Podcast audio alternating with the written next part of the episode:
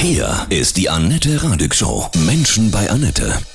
Heute bei mir zu Gast Axel Subkleff von Mülltrennung wirkt aus Köln. Guten Morgen, Axel, grüße dich. Guten Morgen, Annette. Gibt es immer noch Menschen, die nicht Müll trennen? Ja, leider gibt es immer noch Menschen, die den Müll nicht richtig trennen und es gibt auch Menschen, die jetzt in unserem ähm, Zusammenhang Verpackungen leider auch immer noch in die Restmülltonne geben. Mhm. Da ist leider immer noch ein bisschen Luft nach oben. Mhm. Was sind die schlimmsten Sachen, die schlimmsten Vergehen, äh, die man normal in den Restmüll schmeißen kann und die nicht getrennt werden? Also wir wollen äh, natürlich alle Verpackungen, egal ob sie aus Glas, Papier oder aus Kunststoff, Plastik, Metall sind, wollen wir im gelben Sack, gelbe Tonne sammeln, mhm. weil nur dann können wir das Recycling damit auch machen. Und wenn Verpackungen im Restmüll entsorgt werden, dann gehen die überwiegend und meistens in die Müllverbrennungsanlage. Und dann geht uns ja diese ganze Menge fürs Recycling komplett verloren. Und das ist einfach schade. Welche Dinge sind schlimm, die ich einfach ins, in, in Restmüll schmeiße? Batterien? Batterien definitiv nicht. Die gehören ähm, immer separat zum, zum Handel zum Beispiel zurückgebracht. Die dürfen weder in der gelben Tonne noch in der Restmülltonne sein, weil da geht eine immense Brandgefahr von aus. Das ist also wirklich ganz, ganz wichtig. Wie gesagt, wir wollen einfach keine Verluste drin haben. Auch Elektrokleingeräte gehören auch nicht in die Restmülltonne, gibt es auch eine separate Sammlung. Also das sind ganz besondere mhm. Dinge, die wirklich eine, eine ganz, ganz hohe Brandgefahr mit sich bringen. Warum trennen immer noch nicht alle Müll? Weil sie zu faul sind oder weil sie denken, das wird am Ende sowieso alles äh, zusammengeschmissen? Ich glaube, das ist eine schöne Mischung aus so diversen Geschichten. Mhm. So, äh, ganz, ganz viele Leute, muss man dazu sagen, trennen ihren Müll super, ihren Abfall, trennen auch ihre Verpackungen super. Es gibt halt einige, die vielleicht so in den letzten Jahren ein bisschen die Lust daran verloren haben und es gibt auch diejenigen, die tatsächlich glauben, das wird alles gemeinsam verbrannt oder es wird nach Asien ähm, ja, exportiert. Ähm, das sind leider so Vorurteile, gegen die wir immer noch arbeiten müssen. Ja, und aus dieser Mischung ähm, ist es den Leuten einfach auch zu wenig klar, wie wichtig das Recycling von Verpackungen ist. Das heißt ganz klar, alles, was ich in, in den gelben Sack zum Beispiel stecke, wird am Ende nicht auf den großen Haufen geschmissen, sondern wird in irgendeiner Form wieder recycelt. Genau. Also alles, was im gelben Sack, gelbe Tonne landet, das geht komplett auf Sortieranlagen. Da wird es durchsortiert in die verschiedenen Fraktionen für das Recycling. Ja, und wir leiden so ein bisschen darunter, dass wir da tatsächlich auch noch zu viel falsch entsorgten Müll drin haben. Der erschwert das Sortieren zum einen und ähm, das zweite ist, er erschwert auch das Recycling in den Aufbereitungs- Verwertungsprozessen. Und es ist ganz klar, was da nicht reingehört, das müssen wir auch da aussortieren und dann wieder anderweitig entsorgen. Da wollen wir halt mehr Qualität also nur Verpackungen drin haben, damit das funktioniert und im Kreislauf geführt werden kann. Mhm. Kannst du uns die korrekte Anleitung sagen? Mülltrennung ist nämlich kinderleicht.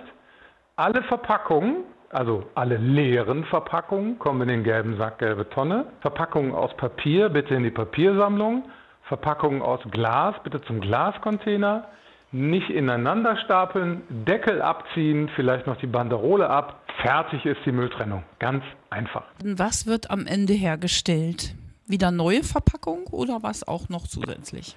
Also im gelben Sack sammeln wir ja verschiedene Verpackungsmaterialien. Das ist Weißblech. Weißblech kann man immer wieder wunderbar einschmelzen und auch zu neuen Verpackungen, Konservendosen machen zum Beispiel. Aluminium, sehr werthaltiges äh, Material, auch das wird wieder eingeschmolzen und zurückgewonnen. Ähm, gerade was Plastik, also Kunststoff angeht, das wird in die verschiedenen Kunststoffarten, wie wir das nennen, getrennt und je sortenreiner wir es am Ende rausbekommen, desto ja, bessere Produkte können wir auch wieder draus machen. Das können dann zum Beispiel Verpackungen sein, so Waschmittelflaschen kann man daraus machen. Das kann aber auch ein, ein, ein Putzeimer sein. Also Hauptsache, man spart quasi ähm, ja, so frische Ware, also rohölbasierte äh, frischen Kunststoff soll damit ersetzt. Muss ich gar nicht mehr so ein schlechtes Gewissen haben, wenn ich jetzt nicht lose Sachen kaufe, ja, und da eine Plastikverpackung drum ist und es dann am Ende in den gelben Sack schmeiße, weil ich dann sicher sein kann, dass eine neue Verpackung daraus entsteht. Also wie gesagt, es kann eine Verpackung werden, aber mhm. es kann halt auch ein alternatives Produkt werden. Aber man muss auch ganz klar sagen, wir verbrauchen halt schon viele ähm, ja, Ressourcen, wir verbrauchen viele Verpackungen. Und vor das Recycling ist immer noch ähm, ja, die Abfallvermeidung gestellt. Also je weniger wir verbrauchen an Verpackungen, so besser ist es natürlich auch für die Umwelt. Das Recycling an der Stelle nimmt natürlich die Dinge auf, die sich nicht vermeiden lassen. Also wenn man schon eine Verpackung konsumiert und kauft, dann aber bitte unbedingt richtig trennen, damit wir eine Chance auf ein zweites Leben für diese Verpackung haben. Ich habe auch gehört, dass jetzt ganz viel aus Plastikmüll Mode gemacht wird. Ne? Also auch da gibt es jetzt gerade, was so PET-Flaschen angeht, mhm. die sind zwar im Pfandsystem, aber es gibt auch noch PET-Flaschen, die auch im gelben Sack, gelbe Tonne gesammelt wird. Und daraus kann man ähm, zum Beispiel auch eine Faser ähm, machen, die dann in Fließpullis etc. eingesetzt wird. Also da gibt es auch ähm, verschiedene Anwendungsgebiete. Mhm. Und ja, dann hat man ähm, vielleicht einen Pullover, der irgendwann mal eine Flasche gewesen ist. Mhm. Oder so Sportsachen, ne? glaube ich auch. Ähm, genau, mhm. auch, auch, Sportsachen mhm. ist halt viel Kunstfaser, die genau. da eingesetzt wird und natürlich gerade so für, für Sportsachen super geeignet sind.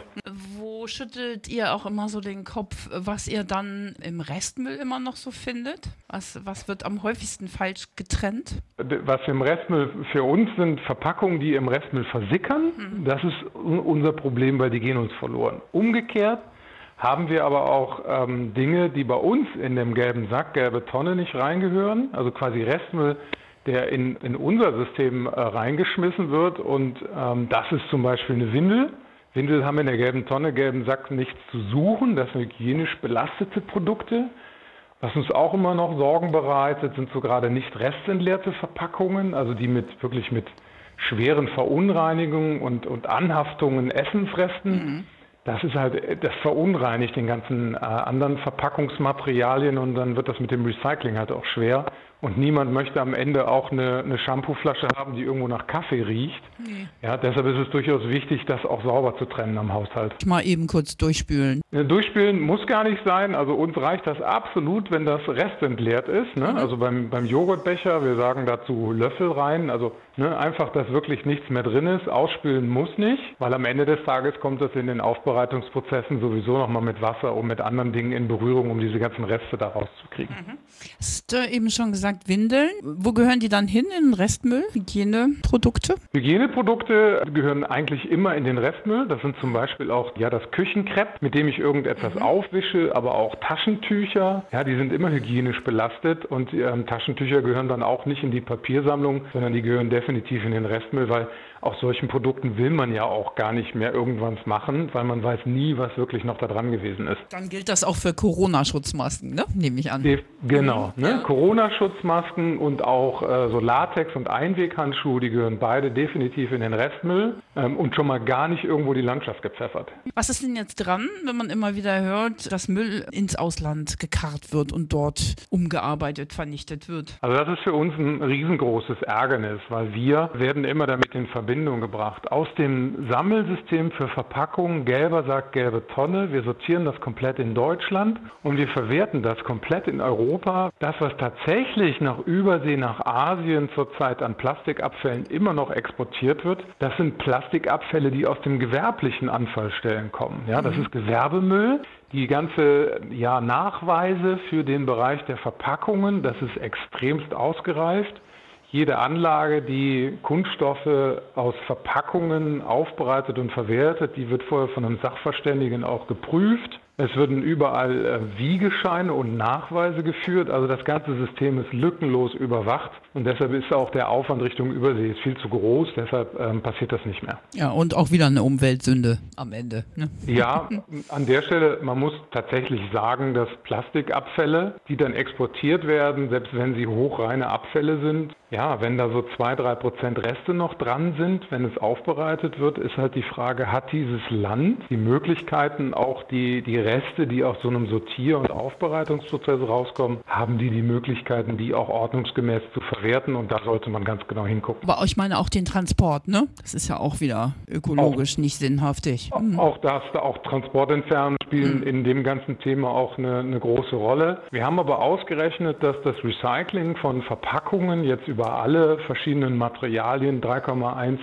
Millionen Tonnen CO2-Äquivalente jedes Jahr einspart. Da sind dann auch Transporte eingerechnet. Also das ist definitiv ein, ganz, ganz wichtiger Beitrag, den jeder zu Hause leisten kann. Kannst du für dich persönlich sagen, wann bei dir so ein Bewusstsein für Umweltschutz, für Mülltrennung angefangen hat? Oder war das bei dir schon immer so? Bei mir war das schon immer so. Mhm. Also gerade auch dieses, dieses Thema Mülltrennen. Früher war das ja, ja, ja, ich trenne ja meinen Müll, dann ist alles gut. Ja, das hat sicher auch ein bisschen, ein bisschen abgenommen in der Wahrnehmung bei vielen Menschen. Aber wir haben ja in den letzten Jahren, ne, dadurch, dass wir, dass wir Plastik in der Umwelt haben, Mikroplastik, Einträge in die Umwelt. Und wir wissen ja mittlerweile, dass, dass wir im Plastikzeitalter leben und dass dieses Plastik, wenn es nicht ordnungsgemäß ähm, aufbereitet und verwertet wird, sich halt auch in die, in die Naturkette, in die Nahrungskette mit reinbegibt und, und das Ganze belastet. Also ich glaube, die Aufmerksamkeit, was machen wir denn auch mit den Abfällen und wie behandeln wir das, das ist zum Glück nochmal deutlich gestiegen. Ähm, und das ist auch ganz wichtig. Wir wollen ja auch ja, Ressourcen im Kreislauf führen und nicht einfach ja, stur verbrennen, sondern wir müssen in Kreisläufe langsam denken, weil die, die, ja, die Ressourcen, die sind nun mal endlich. Und der Erdüberlastungstag, ja, wann unsere Ressourcen verbraucht sind, der kommt im August. Ist jetzt wegen Corona noch ein bisschen nach hinten gerutscht, aber das ist ja auch ein klares Zeichen, ähm, dass wir genau hingucken sollten, wie gehen wir denn mit unseren endlichen Ressourcen um. Hat die Bewegung Fridays for Future da auch entscheidend mitgeholfen, dass es, äh, dass es mehr Bewusstsein Bewusstsein gibt? Das denke ich schon, dass die ähm, gerade in dem Thema Ressource, Klima, Nachhaltigkeit nochmal eine ganz, ganz wichtige Diskussion anstoßen. Aber auch ähm, da müssen wir halt auch weiter hinterher sein, weil gerade die jüngere Generation ist die Generation, die halt ja viel außer Haus konsumiert. To go. Ja, to go, ja. genau. Weil das sind die, das ist die Generation, die To-Go-Verpackungen viel, viel stärker ähm, mit sich führt, als das die ältere Generation ist. Die, die machen das nicht so. Also deshalb ist es natürlich auch da wichtig, wichtig daran zu erinnern, kann ich das nicht irgendwo ersetzen? Muss ich das wirklich als To-Go mitnehmen oder vielleicht setze ich mich mal hin? Weil klar, das ist auch ein Verpackungsverbrauch und ein Verbrauch an Ressourcen, der damit einhergeht. Und ähm, das ist noch eine Diskussion, die man immer wieder führen muss, damit auch, ähm, ja, damit auch die Generation genau weiß, was sie da eigentlich äh, mit den Ressourcen tut. Mhm. Glaubst du, ganz positiv gesehen durch Corona, dass es da auch noch mal ein zusätzliches Bewusstsein für Mother Earth gegeben gegeben hat? Ich denke schon. Ich denke, viele haben gemerkt doch, wie abhängig man voneinander ist und dass die, die Erde und die Bevölkerung, dass man doch irgendwo mit allem irgendwo vernetzt ist und dass es am Ende des Tages ja nur eine Erde geben kann und wenn die Ressourcen ähm, erschöpft sind, dann sind sie erschöpft. Also ich glaube, dass sich da schon auch ein Wandel ankündigt und ne, ist für uns dann halt auch wirklich wichtig, dass ähm, jedem dieser, dieser Beitrag, den er mit Mülltrennung leisten kann, ja auch ein bisschen verinnerlicht und auch wieder Vertrauen in das System ja ähm, greift, damit, damit richtig getrennt wird. Ich finde, was, was noch stärker äh, gekennzeichnet werden müsste, auffälliger finde ich, dass man, wenn man was kauft, also dass das recycelt ist. Also das ist tatsächlich eine extrem hohe Dynamik momentan.